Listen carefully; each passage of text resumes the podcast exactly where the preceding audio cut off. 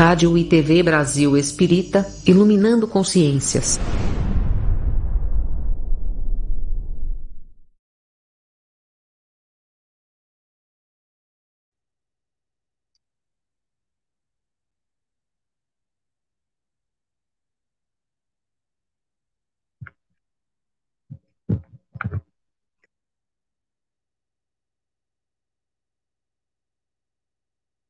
Boa noite. Que a paz de Jesus seja com todos nós, os que aqui se encontram presentes e aqueles que se encontram através das plataformas que retransmite, retransmitem as nossas palestras. Hoje estamos aqui muito felizes de receber um amigo que há um ano nós estivemos com ele aqui, com a sua esposa, foi um prazer muito grande. E, claro, quando a gente gosta, a gente pede bis. Então, hoje eu quero dizer, Marco, que nós, Marco Maiuri, que nós estamos muito felizes em recebê-lo e eu quero convidá-lo a vir à frente para que nós não não percamos muito tempo na atividade de ouvi-lo.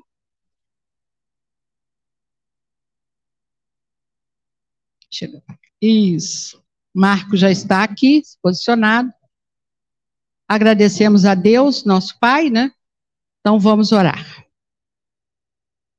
Senhor Deus, nosso amigo Jesus, Maria Santíssima benfeitores maiores que nos acompanham no dia a dia das nossas existências, mentores espirituais desta casa, Senhor, de luz, de paz e de fraternidade.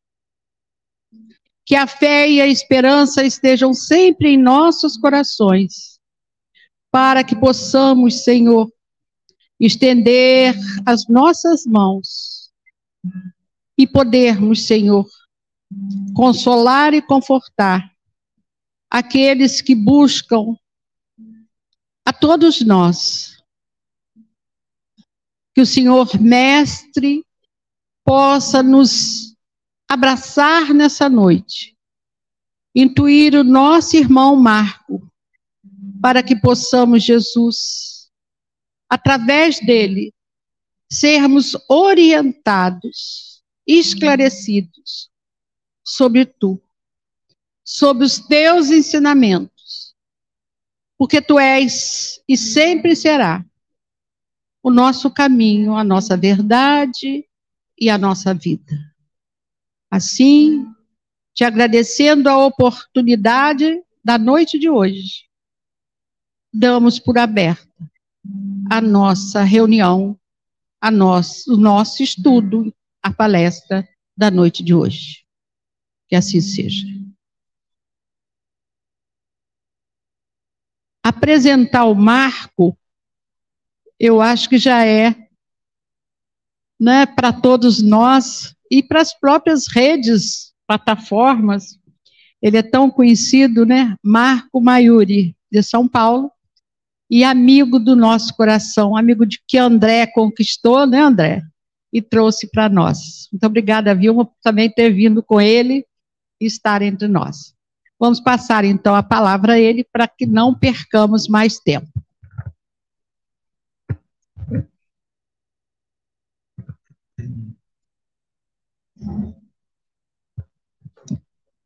Muito boa noite a todos. Que Jesus o Mestre amantíssimo ampare a todos nós e nos dê a sua paz. Que os eflúvios consoladores de Jesus recaiam sobre esta casa de amor, sobre este posto de socorro. Muito bem, hoje nós vamos falar a respeito de um tema muito importante. Primeiro, gostaria de dizer a nossa alegria em retornar aqui, o Jeff querido, 101 anos de amor ao próximo, é uma grande satisfação e uma honra muito grande.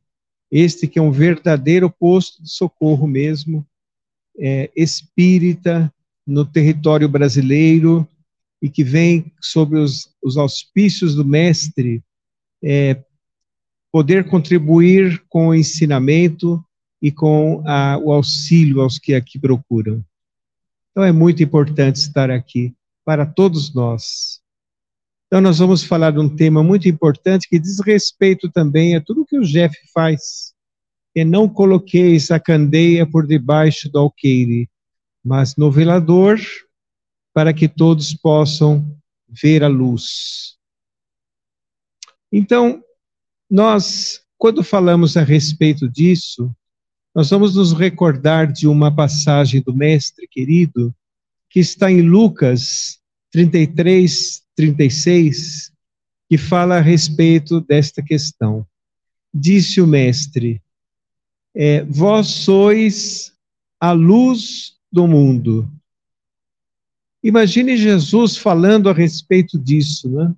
As pessoas se, se reconheciam tão desvalidas, tão desafortunadas, tão desprovidas de, de grande elevação, e exatamente como hoje, né? Exatamente como hoje. Não mudou muito. E, e Jesus falando: Vós sois a luz do mundo. Porque os espíritos superiores, ainda mais Jesus, quando eles nos olham, eles não olham somente uma encarnação, nem olham somente um equívoco nosso. Eles nos olham como um todo. Para eles, passado, presente e futuro representam presente. Então, quando eles nos veem, eles sabem o nosso passado, sabem a causa das nossas aflições e angústias do presente, e sabem também, melhor ainda, o potencial a ser desenvolvido em nós. Sabem que nós estamos numa condição que não identificamos ainda em nossos corações, o chamado reino dos céus. Quando Jesus falava do reino dos céus, naturalmente ele estava falando de uma condição de felicidade do espírito. O reino dos céus não está nas paredes estreitas dos templos. O reino dos céus está em nossos corações e nas esferas superiores da existência. Então, quando nós ampliamos a nossa consciência, quando nós nos deparamos com a verdade em nossa vida, naturalmente nós vamos descobrir o reino dos céus em nossos corações e nos vincularemos às esferas superiores da existência. Então, quando Jesus fala que nós somos a luz do mundo, ele naturalmente, com a sua mente avançada, com a sua autoridade espiritual, com a sua maturidade espiritual em relação a nós, ele estava falando do nosso porvir, ele estava falando do potencial a ser desenvolvido ainda dentro de nós. Então vamos dizer assim que esta passagem é como se fosse um convite de Jesus para nós, como se fosse um pedido, como se fosse uma indicação, ou seja, é para nós realizarmos isso é para nós realizarmos. E a doutrina espírita, falando a respeito dos, da, dos processos educativos do espírito, demonstra muito claramente que nós começamos no primarismo.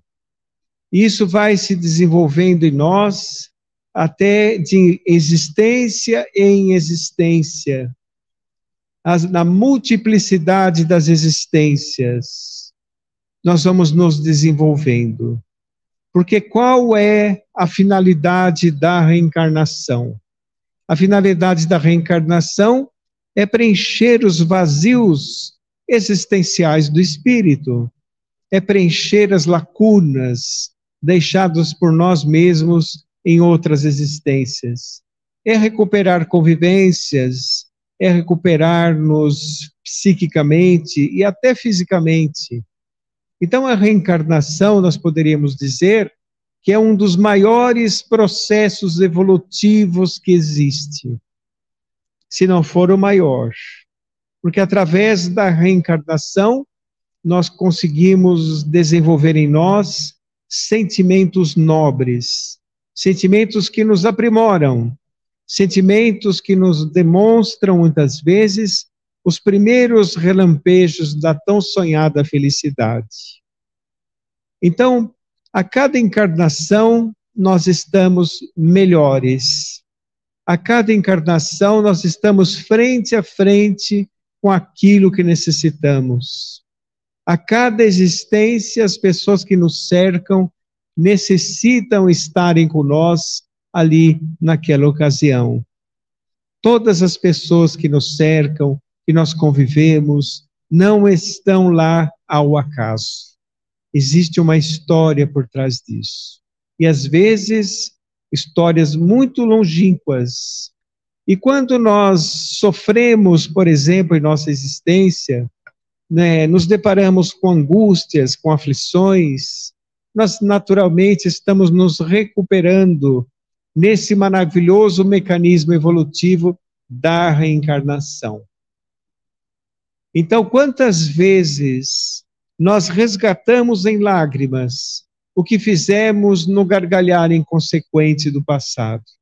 Muitas vezes. É por isso que estamos nesta maravilhosa escola que é a Terra, que é uma escola com caráter de hospital, todos nós aqui internados e matriculados, todos nós. Nós estamos aqui para nos recuperar. Então, Jesus, ao olhar aquela turba sofrida, diz assim: Vós sois a luz do mundo. E os apóstolos escreveram para o porvir dos seres humanos, para que num dia como hoje nós lembrássemos desta palavra magnificente do Cristo. Porque Jesus, quando falava, a sua voz não ficava presa ali no deserto da Galileia. Quando ele falava, a sua voz era magnética, porque era acompanhado do seu pensamento divino, que se espalhava por toda a psicosfera terrestre. Então, vamos imaginar, ele fala uma palavra aqui e aquilo se expande, aquilo preenche toda a esfera terrestre. E ele não estava falando somente para aquelas pessoas que estavam ouvindo, encarnados, submetidos às barreiras que a matéria impõe, com as limitações de sensibilidade, de locomoção, de visão, de audiência. Ele estava falando também para a vida espiritual, para aqueles que haveriam de vir pelos processos da reencarnação. Então veja que interessante. Quando ele falou isso, ele completou assim: Não se pode esconder uma, uma cidade edificada sobre o monte quando ela está com as luzes acesas. Ou seja, ele estava ali, eu comentei até com o André certa vez num programa que nós fizemos, quando é, lá no Mar da Galileia, eles chamam de mar, mas na verdade é um lago, né? É um lago muito grande que tem lá, que parece um mar. Quem vê da praia, parece um mar. E a noite não é como a nossa noite, que tem luzes, tudo clarinho, tudo aceso. Não, era um breu, é uma escuridão. E como Jesus não perdia tempo como ele aproveitava cada minuto da sua passagem na terra para poder dar um ensinamento que atravessaria séculos e séculos em nossa história. Ele disse assim a respeito daquela cidade. Existia uma cidade ao alto do monte chamada Isfate. Essa cidade tinha o hábito de colocar lamparinas à porta das casas então, diante daquele breu do mar da Galileia, estava lá aquela cidade luminosa no alto do monte. Então, Jesus, ao olhar aquilo, usou como exemplo: não se pode esconder aquilo. Aquilo ilumina todos. Assim como também deu ah, o exemplo de cada um de nós que, se estivermos portando uma lamparina, não devemos esconder a lamparina por debaixo da mesa. Nós temos que colocar no velador para iluminar a todos. É, a, é o convite para nossas condutas morais. E aí ele diz uma frase magnífica que fala assim: para que brilhe a sua luz, nos convidando. Brilhe a sua luz. Olha que convite maravilhoso que ele nos fez. Para que as pessoas vejam as boas obras e para que a glória de Deus seja presente no coração humano cada vez mais. Ou seja, o bem, o amor, a fraternidade que todos nós podemos fazer. Não é necessário ser uma pessoa especial para fazer o bem. O bem pode ser praticado por cada um de nós. Mas, ao longo do processo evolutivo, muitas vezes se tem dificuldade em fazer o bem. Hoje, se por exemplo temos a felicidade de frequentar uma casa dessa, que nos dá a oportunidade de fazermos o bem a alguém, vamos pensar que pode ser a primeira encarnação que nós estamos pensando no bem. Pode ser que na encarnação passada nem nos preocupávamos com isso. Agora, o bem ele tem uma uma característica, a fraternidade, o amor, o bem, de preencher o nosso coração, de realmente trazer uma alegria que nenhuma questão da terra consegue fornecer. Nada consegue fornecer na terra a alegria de fazer o bem. A maior felicidade é sempre de quem serve, não é de quem, ser servi de quem é servido mas ao longo dos processos evolutivos pode levar tempo.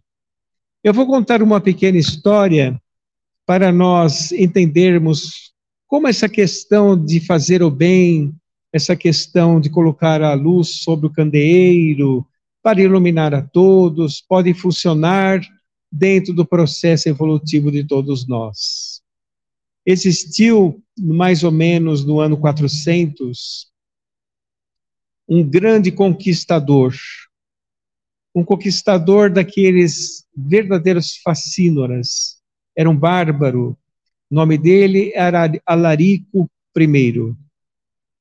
Alarico I foi muito difícil, muito difícil mesmo. Extremamente violento, extremamente orgulhoso, extremamente cruel.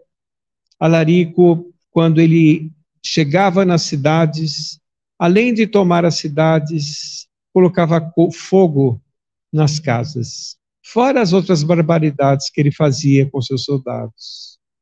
Ele era muito difícil mesmo, a ponto de que se uma cidade soubesse que ele ia invadir, a cidade já se esvaziava antes dele invadir. E tão preocupante que era Alarico I, o rei dos visigodos, ano 400 da nossa história. E certa vez ele estava por atacar Roma. Inclusive foi Alarico que proporcionou a queda do Império Romano. A partir de Alarico que o Império Romano começou a ruir.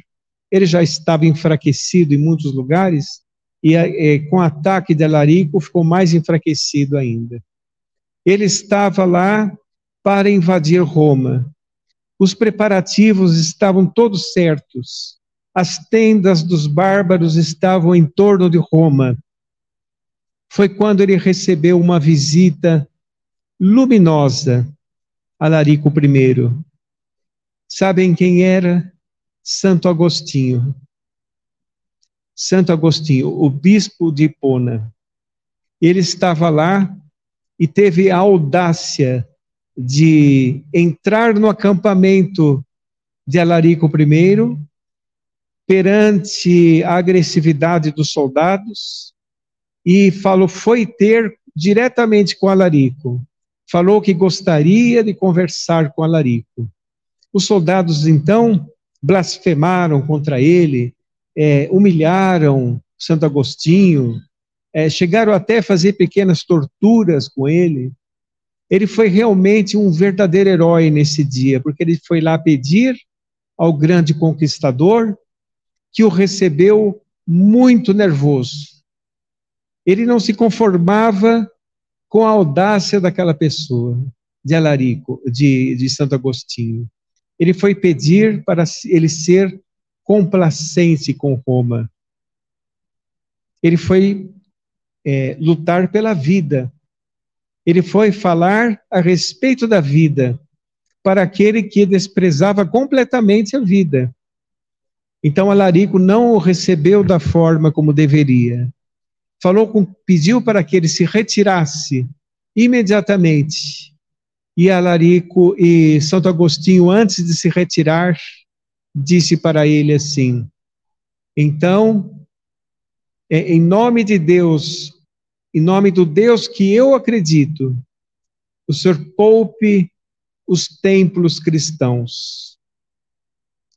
E aquela época existia, o povo era muito supersticioso e tinha uma superstição que se eles matassem um sacerdote, é, era símbolo de mau agouro, não é? Eles tinham essa superstição.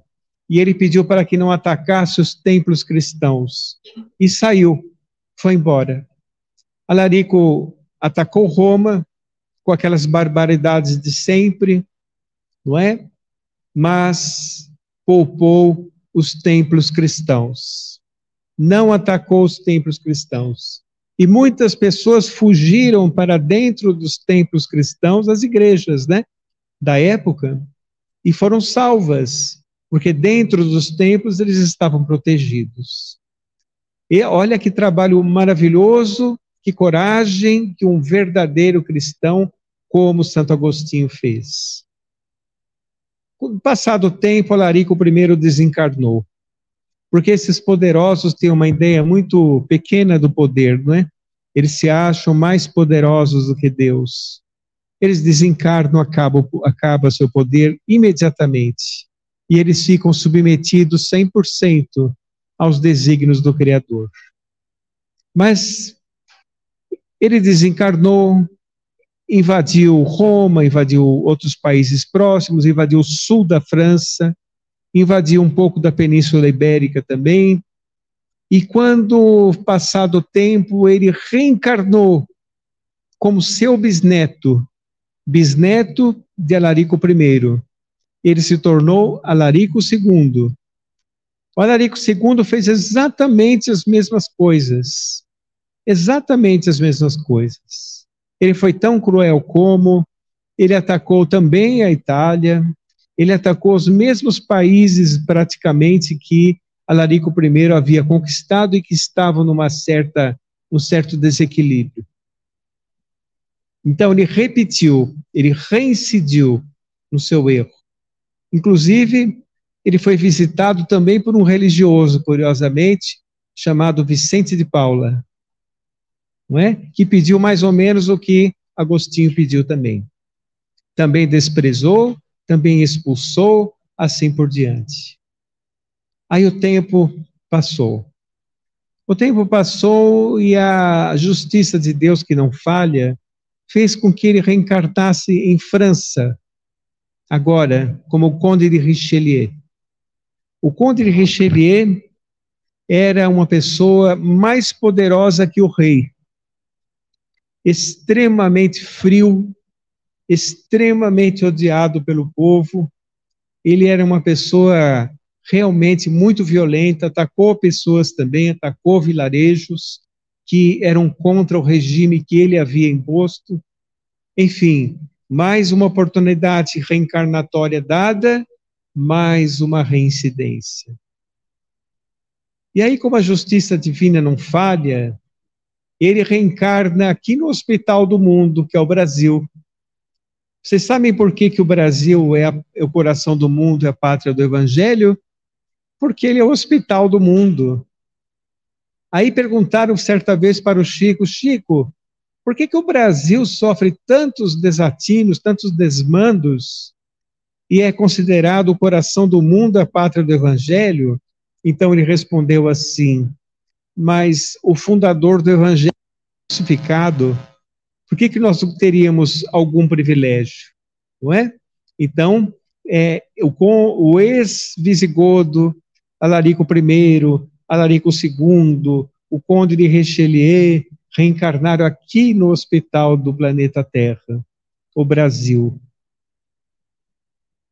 Na cidade de Barueri, interior de São Paulo, como Jesus Gonçalves. Jesus Gonçalves foi realmente uma vida extraordinária. Recomendo que leiam. É, a história dele se deu assim. Desde muito cedo, ele demonstrava uma grande liderança.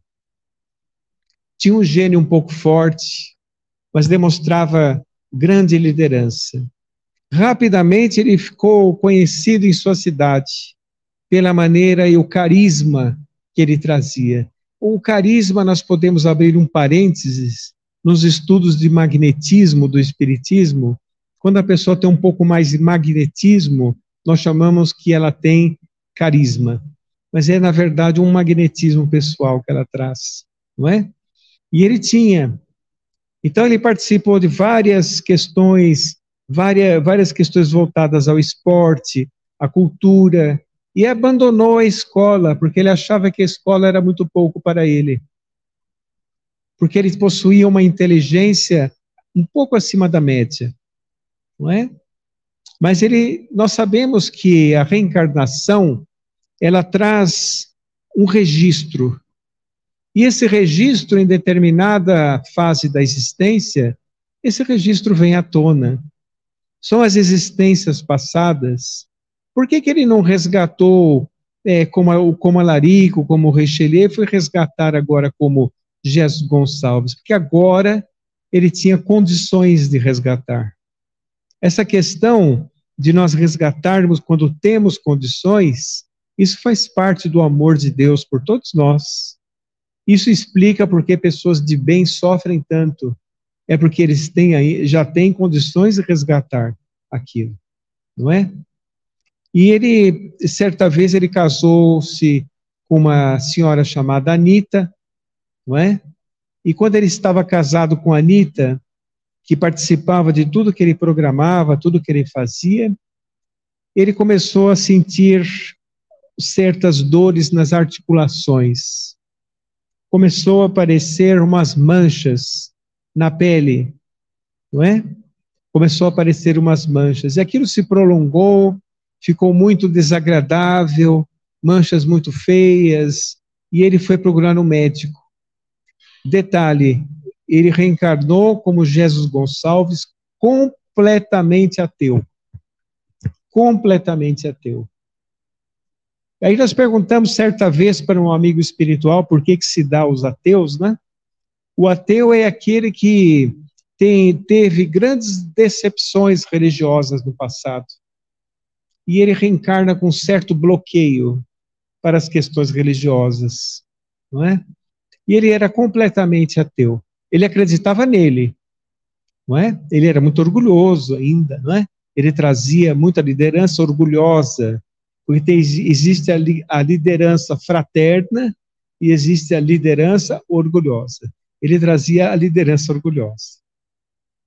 E aquilo foi aumentando, aumentando. Ele foi internado num primeiro sanatório, depois ele foi para um segundo sanatório, sanatório de Pirapitingui. A sua esposa desencarnou, ele casou de novo com uma outra senhora. E quando ele estava casado com essa senhora, é, a, chamada Nita, essa senhora é, falava a respeito do Espiritismo com ele, mas ele não dava confiança. Ele ouvia a respeito da fé e tirava, é, ele tirava chacotas da, quando se falava a respeito de Deus. Ele desprezava, não é? Ele desprezava. Ele estava, na verdade, extremamente revoltado com Deus. Porque como pode ele, um homem tão ativo, tão inteligente, um homem que conseguia realizar coisas que ninguém conseguia na cidade, é, Deus castigá-lo com uma doença tão insidiosa? Então, certa vez, essa segunda esposa dele também desencarnou. Também desencarnou. E ao desencarnar, ele ficou mais revoltado ainda com Deus. Durante o velório da segunda esposa, é, existia lá uma nora dele, porque ele teve quatro filhos, Jesus Gonçalves. Teve uma, tinha uma nora dele ali que se manifestou mediunicamente, pela psicofonia. E começou a receber aquela psicofonia, falando para ele assim: Ô oh, meu velho, larga de ser turrão, a morte não existe. Sou eu, Anita, que venho aqui dar testemunho que eu permaneço viva. Ele ficou espantado com aquilo, muito espantado. Aí ela começou a falar particularidades da vida dos dois, que só os dois conheciam, não é? Ele saiu daquela reunião um pouco transformado, porque a sua nora não conhecia nenhum detalhe da sua vida com a Anitta. Absolutamente nenhum. E ela recebeu pela psicofonia esta mensagem no dia do velório, no dia do velório dele. Aí ele foi pensativo lá para o sanatório e estava um dia com muita dor no fígado, mas uma dor muito grande. Então ele chegou a falar assim: eu vou colocar este copo de água aqui na minha cabeceira, dando ordem para Deus. E em cinco minutos, se Deus não medicar essa água, eu nunca vou acreditar nele. Eu não aguento mais de dor. Passados cinco minutos, ele foi beber a água. A água estava com uma outra coloração. A água estava num tom assim amarronzado, amarga, ele sorveu a água e a dor do fígado passou completamente. E aí existiam no sanatório de Pirapitinguim alguns diretores que eram espíritas e ofereceram para ele o livro Céu e Inferno. Muitas pessoas começaram no espiritismo pelo livro O Céu e o Inferno, que é uma obra monumental, monumental. Ali está explicado um pouco da justiça de Deus, como é que funciona, da justiça divina, das causas, das dores, das aflições, dos resgates, da lei de causa e efeito. O livro Céu e Inferno é magnífico. E deram também para ele o Evangelho segundo o Espiritismo. Depois ele leu as outras obras, claro, né? Mas ele era muito inteligente, ele leu o livro Céu e Inferno na mesma noite em uma noite ele leu o livro Céu e Inferno, e no dia seguinte, como ele era muito é, é, certo com a sua honra, ele falou assim: a partir de hoje eu me torno espírita. E então ele começou a trabalhar ativamente para a doutrina espírita, ativamente. Fundou grupos de teatro, fundou jornais espíritas, fundou realmente, e o mais impressionante de tudo, o mais impressionante de tudo, ele fundou dentro do sanatório de Pirapitingui uma casa espírita chamada Centro Espírita Santo Agostinho. Aquele mesmo que conversou com ele quando ele era alarico primeiro. Vejam que maravilha. E Vicente de Paulo, que conversou com ele também, está na codificação espírita também. E aí começaram as provas, não é? As provas muito grandes. Ele começou a lastrar realmente a lepra, que na época se chamava lepra, hoje e não existia muitos recursos, só um medicamento chamado sulfona, mas era muito pouco para a lepra infecciosa, grave, difícil, né? Então, essa lepra começou a, a trazer os registros do passado para ele próprio, para ele próprio. Ele chegou então a se corresponder com Francisco Cândido Xavier, dizendo para Chico: Chico, qualquer dia eu vou te visitar. Deixa eu melhorar de saúde, que eu te visito. E Chico correspondia com ele também. E aí chegou um dia o momento do desencarne. Mas antes de falar do desencarne, eu gostaria de dizer assim: chegou uma hora da sua doença que ele já não possuía mais as pernas, não possuía mais os braços, a língua havia caído também, e vinham pessoas do Brasil inteiro ver aquele homem marcado falar de amor. Do Brasil inteiro. E quando ele foi, um dia antes de desencarnar, ele fez, mesmo sem a língua, ele fez uma explanação de 20 minutos, belíssima, e no dia seguinte desencarnou. Foi visitar o Chico, agora desencarnado, porque ele não teve condições de visitá-lo da forma encarnada. A doença foi se alastrando. E quando visitou o Chico, falou a respeito desta questão. E pediu para o Chico mudar o nome de registro. O nome de registro era Jesus Gonçalves. Eu não sou digno de levar a mensagem do Cristo em meu nome. Eu quero que ponha um acento para diferenciar. E Chico recebeu então mensagens de Jesus Gonçalves já desencarnado. Então, o que eu quero dizer com isso é que este espírito colocou a luz sobre o candeeiro, mas vocês viram a luta para chegar até lá? Vocês viram o caminhar difícil que ele teve para chegar até lá? Mas todos nós podemos fazer isso. Todos nós podemos colocar a luz sobre o candeeiro. Agora, as lutas são grandes. A pessoa que trabalha para o bem, ele não deve esperar só ter alegrias, porque o mundo nos dá, não nos dá a paz que Jesus nos dá. O mundo nos dá muitos equívocos, ilógicos, impensáveis, equivocados, e nós temos que cultivar em nós, na verdade, a personalidade espiritual. Nós temos que ser fortes. Nós temos que seguir com Jesus. Certa vez, há pouco tempo, o amigo espiritual nos pediu para que, em várias palestras, comentassem isso que eu vou comentar agora, uma frase. Eles disseram assim: não é necessário nós irmos com as massas. As massas estão equivocadas. As suas avaliações, os seus conceitos são muito imperfeitos, mas é imprescindível nós irmos com Jesus. Imprescindível. Porque através do Mestre, nós vamos banir dos nossos corações os sentimentos equivocados e colocarmos no lugar desses sentimentos sentimentos nobres, porque os nossos equívocos, eles têm o seu tempo para acabar. Eles acabarão porque são frutos da, da imaturidade do espírito eterno que somos. São frutos da imaturidade.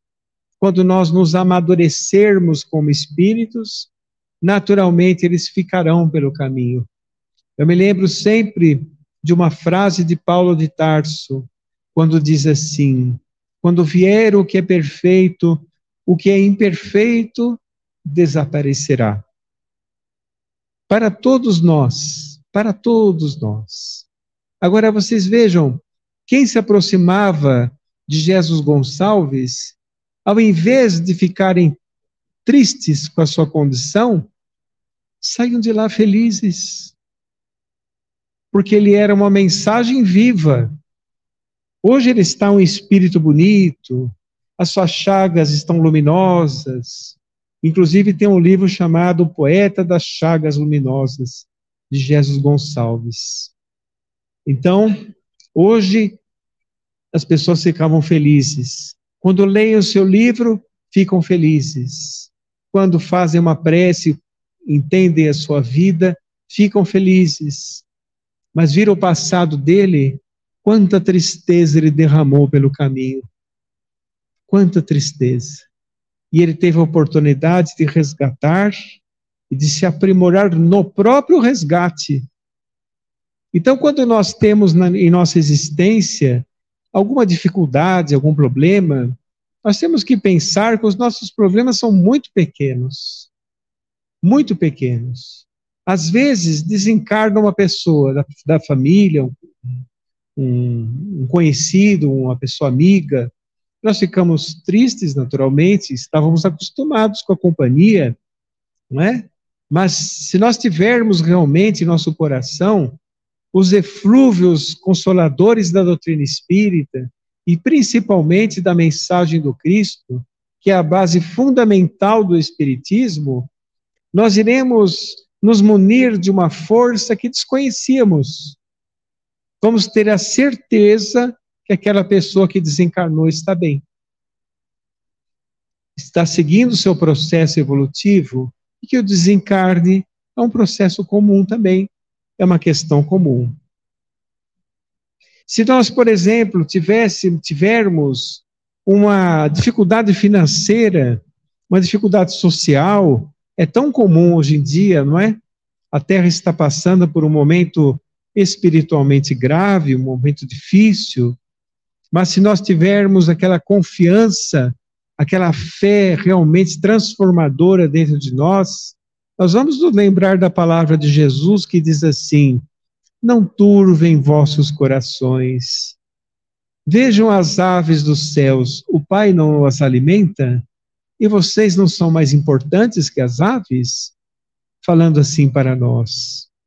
E ele quis dizer com isso não que nós devemos desprezar o trabalho, desprezar o progresso, mas ter confiança de que todos nós caminhamos sobre a terra, caminhamos em nossa evolução com a enxertia divina, com o amparo do alto. Porque Deus que nos criou, ele ampara e sustenta a nossa criação, a sua criação. Ele não nos desampara, ele está sempre ao nosso lado. Acontece que nós, às vezes, queremos as coisas no nosso tempo. E todos nós estamos no tempo de Deus. Não é o nosso tempo. Lembra aquela questão de nós olharmos a vida como um todo, quando o espírito já alcançou uma certa evolução? É porque as coisas acontecem no tempo certo. Você vai resgatar no tempo certo. Você vai encontrar-se um pouco com a felicidade no tempo certo. Você vai resolver uma essa ou aquela questão no tempo certo, que muitas vezes não é o nosso tempo. Não é? Porque os resgates que nós temos na Terra são depurativos, são resgates transformadores. Nós sabemos que reencarnamos na Terra com provas escolhidas, provas impostas, com expiações do passado advindas da, dos nossos delitos do passado, sabemos disso. E quanto não pagarmos centil por centil, como diz Jesus, nós estaremos ainda envoltos naqueles processos dos resgates mais dolorosos. Quando alcançarmos o amor em nosso coração, quando cultivarmos o amor e a fraternidade, quando colocarmos a luz sobre o candeeiro, iluminando a todos, nós teremos muito mais força, teremos a nossa evolução mais retilínea. Porque a, como é a nossa evolução agora? Ela é muito cíclica, não é? Nós estamos caminhando felizes e contentes pela Terra. Uma pequena contrariedade, nosso padrão vibratório já desaba. E aí nós começamos a juntar fantasmas psicológicos, piorando nossa situação. Não é? É assim que nós caminhamos pela terra. Mas, quando nós já começarmos a cultivar o amor em nossos corações, sairmos da esfera dos espíritos imperfeitos na classificação da escala espírita, quando já formos trabalhadores bons e benévolos, quando cultivarmos realmente nossos corações este amor transformador dado por Jesus, que não ama somente os que nos favorecem, amam os que nos favorecem e também aqueles que não nos favorecem. Amam também aqueles que nos prejudicam. Amam aqueles que realmente é, nos perseguem e caluniam. Se nós temos um amor desta dimensão, a nossa evolução será mais retilínea. E sem dúvida nenhuma, teremos a oportunidade de ajudar, de auxiliar a todos os que nos cercam. A todos os que nos cercam. Então, colocar a luz sobre o candeeiro é não termos medo de evoluir. Muitas vezes temos medo de evoluir, não é? A pessoa acha que se evoluir, se, se transformar, se começar a perdoar todo mundo, começar a amar todo mundo, as pessoas irão abusar. A pessoa será ludibriada, ela será enganada por aquelas pessoas mais maliciosas. Mas quem está errado aí? Está errado aqueles que enganam, aqueles que humilham, aqueles que caluniam, se a pessoa realmente permanecer firme no propósito de servir, ele terá recompensa muito grande, que é a recompensa da consciência tranquila, do coração pacificado. Esse está colocando a luz sobre o candeeiro. Esse está, por exemplo, olhando para uma pessoa antagônica e falando para ela assim: Ele também me ensina não me ensinam só aquele, aqueles que me favorecem, aquele que me contraria também me ensina. E poderá seguir adiante. Aí podem estar pensando assim: ah, mas isso é muito difícil. Realmente é difícil. É difícil porque é verdadeiro. Se não fosse verdadeiro, não seria difícil. Eu, por exemplo, não acredito em nada sem sacrifício. Quando ele não aparece, eu até pergunto: cadê você que não apareceu ainda? Porque tudo exige um esforço e, espiritualmente também exige um esforço. A reencarnação, inevitavelmente, vai nos levar a uma visão mais aprimorada ao longo do tempo. Mas nós podemos descobrir essa visão antes, antes da, dos resgates tão dolorosos. É? Imaginem, por exemplo, se o Jesus Gonçalves, já como, lá como Conde de Richelieu, por exemplo, ele já tivesse percebido que ele teria que agir diferente, ele como espírito. A história dele ia ser outra, completamente outra. Nós podemos modificar a nossa história com as nossas atitudes presentes, porque nós somos autores do nosso destino. A reencarnação vai depurando eu vou contar uma outra historinha, será que dá tempo? Acho que dá tempo. Né? Uma pequena, outra pequena historinha dizendo assim: eu conheci uma família. A família era é, formada de é, mais pessoas maduras do que é, crianças. Tinha poucas crianças. E existia lá duas irmãs que não se aguentavam, sabe? Não se aguentavam de jeito nenhum não aconteceu nada de diferente entre elas, elas simplesmente não se suportavam. E aí, aquela família numerosa foi desencarnando um, desencarnando outro, outro, e as duas lá. Conclusão: ficaram as duas. As condições financeiras foram declinando. Tiveram que morar juntas. Aí uma ficou enxergando mal por causa de uma catarata inoperável, a outra começou a andar mal por causa do problema de coluna. Terminou com uma ajudando a outra a ler, outra ajudando a outra a andar. Vocês viram como a espiritualidade faz? Ela nos leva para esta ação que Jesus pediu para nós. A ação de colocar a luz sob o candeeiro. O convite para brilhar a nossa luz e para nós também glorificarmos a presença de Deus em nossa existência. Eu gostaria então de terminar com uma prece, uma prece muito bonita. É, acho que eu já fiz essa prece aqui, mas vale a pena porque fala um pouco a respeito disso que nós falamos também. É a prece de, é, recebida por Francisco Cândido Xavier, que está no livro Parnaso de Além Túmulo, Espírito José Silvério Horta.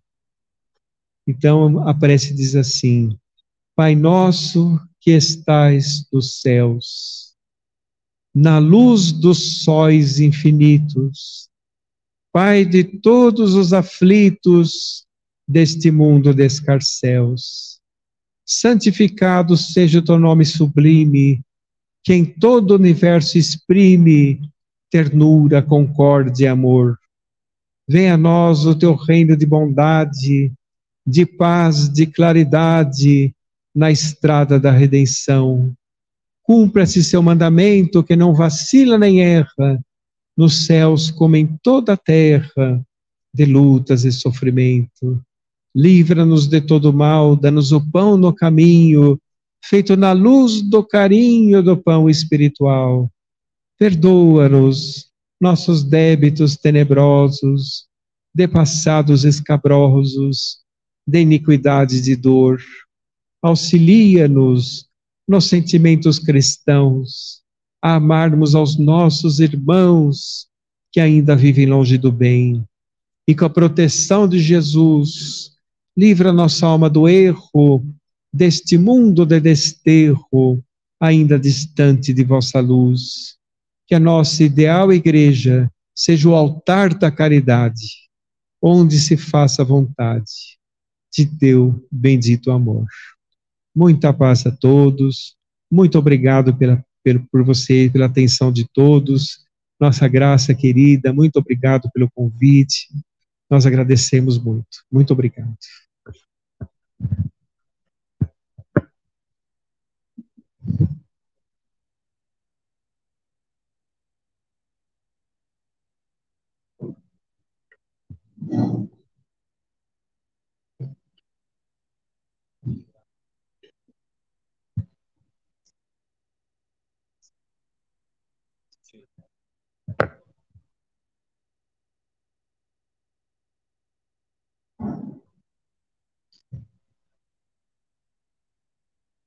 Bem-aventurado é sempre aquele que sabe ler os nossos corações e falar o que nós precisamos ouvir.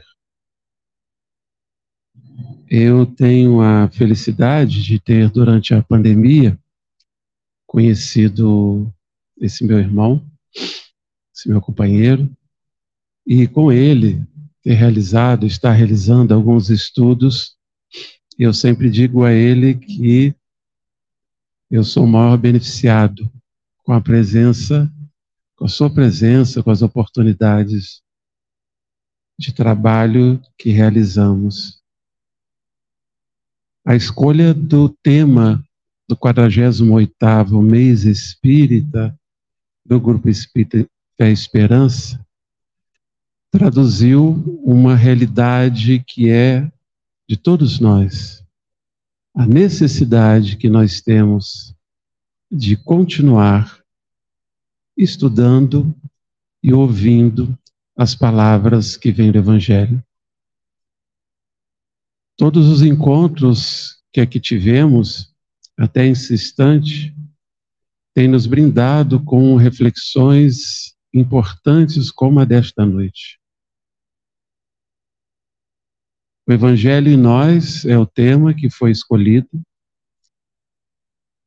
E a cada palavra, a cada oportunidade de reflexão, temos visto quanto que nesse momento que aqui estamos, da nossa encarnação, nós precisamos do Evangelho.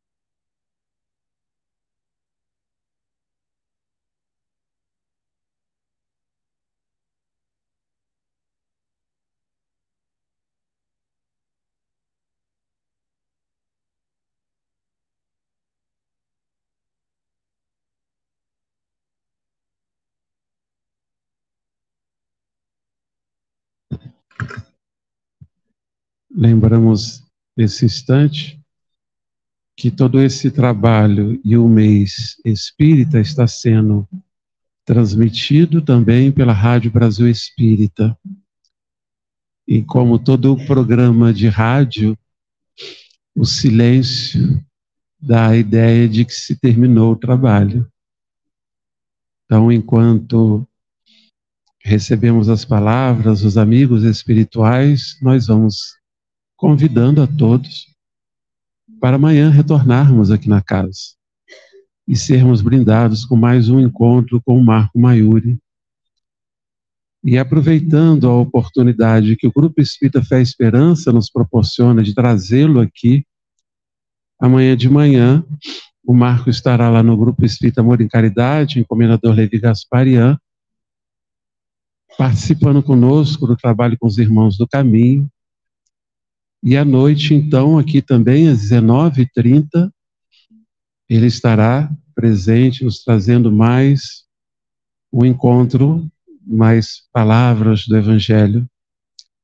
E na quarta-feira, o mês se encerra com a palestra da nossa querida irmã Filomena, que é de Portugal. Será através da live, mas, como em todas as lives, nós temos aqui a transmissão no salão através do telão. E na quarta-feira, então, que é o último encontro do mês, lembrando sempre, nós teremos o sorteio do, do Clube do Livro Espírita de Olinda Morim, então no dia 31 do 5, na quarta-feira, para todos aqueles que fazem parte do grupo, do, desculpa, do, do, do Clube do Livro Espírita, todo final do mês, a um sorteio, então, de um brinde.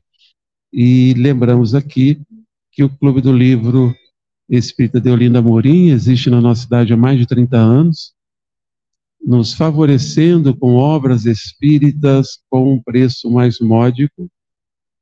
Temos também a Livraria Espírita Francisco Cerqueira, que é a livraria aqui da região, que nos possibilita adquirir as obras espíritas, encomendar também as obras e toda a renda dessa atividade do Grupo Espírita Fé e Esperança é direcionada às ações assistenciais da casa. Então, aqueles que desejarem, também alguns livros estão ali em exposição. Ao final, é só procurarem ali assinar, e assinar também está lá na livraria, de segunda a sábado, para aqueles que quiserem fazer parte do Clube do Livro, comprar o livro, fiquem à vontade.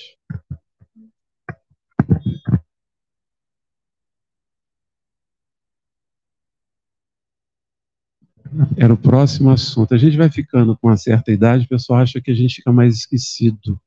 Já é falar, senão os jovens Dá-me bem, não me permitem sair encarnado aqui da casa, que é a campanha do agasalho, de mantimentos que os jovens na Bebem estão realizando. Você pode fazer a sua doação aqui, então quem não pôde hoje pode trazer amanhã a sua doação de mantimentos, também de, de cobertores e roupas, que podem ser também levadas lá para a livraria. Né, deixar lá com a, com a Sinara, Acertei, Tatinha? Firme hoje? Valeu.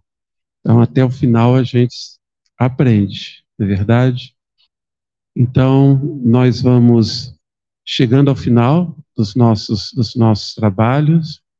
Nós vamos convidar, então, a todos para que possamos fazer a nossa prece de encerramento. E lembramos, amanhã estaremos aqui também com o Marco, com a nossa querida Wanda, realizando mais um encontro à luz do Evangelho. E como nós percebemos hoje, como estamos precisando do Evangelho.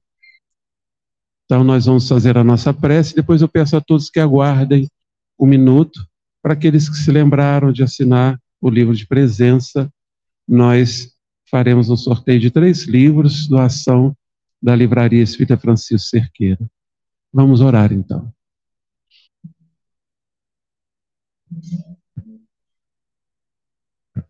Então vamos primeiro a leitura, que.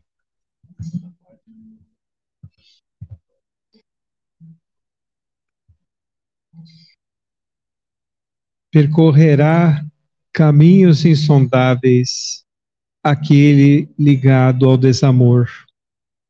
Triunfará sobre si mesmo o que caminha no amor do Criador. As ordens, as dores de agora são obras do autor que conhecemos muito bem. As alegrias espirituais somente surgem aos que servem sem olhar a quem.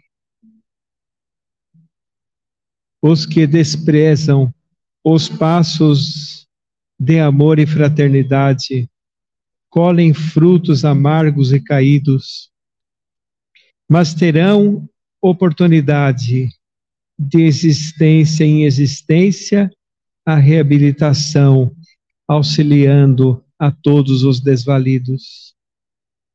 Jesus, mestre do coração, luz a nos dirigir, permita que a cada vez mais sigamos. O desamor jamais nos irá interferir, para um dia dizermos: agora amamos. Aura Celeste.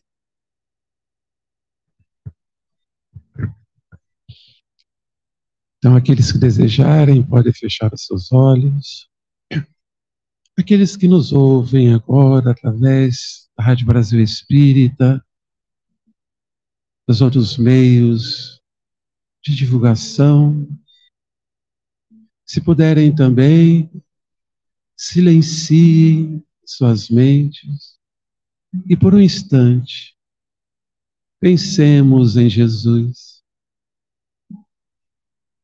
Estamos próximos do Mestre que nos fala do amor de Deus, da sua misericórdia, que nos consola os corações entristecidos, na compreensão de que estamos no caminho que favorece a expressão dessa luz divina que todos nós trazemos como os filhos de Deus. Andai como filhos da luz.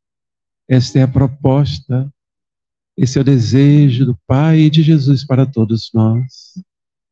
Basta o esforço do aprendizado, da compreensão, do estudo das palavras de Jesus que encontramos no Evangelho, insistentemente, para que criemos hábitos novos, hábitos, hábitos que se fortaleçam com passos mais firmes no amor e na caridade. Aguardando a oportunidade do próximo encontro, aqui estaremos todos nós, encarnados e desencarnados, para sentirmos esse abraço amigo que nos chega dos companheiros da espiritualidade. Que Deus nos abençoe a todos, que haja paz, muita paz em nossos corações. Que assim seja.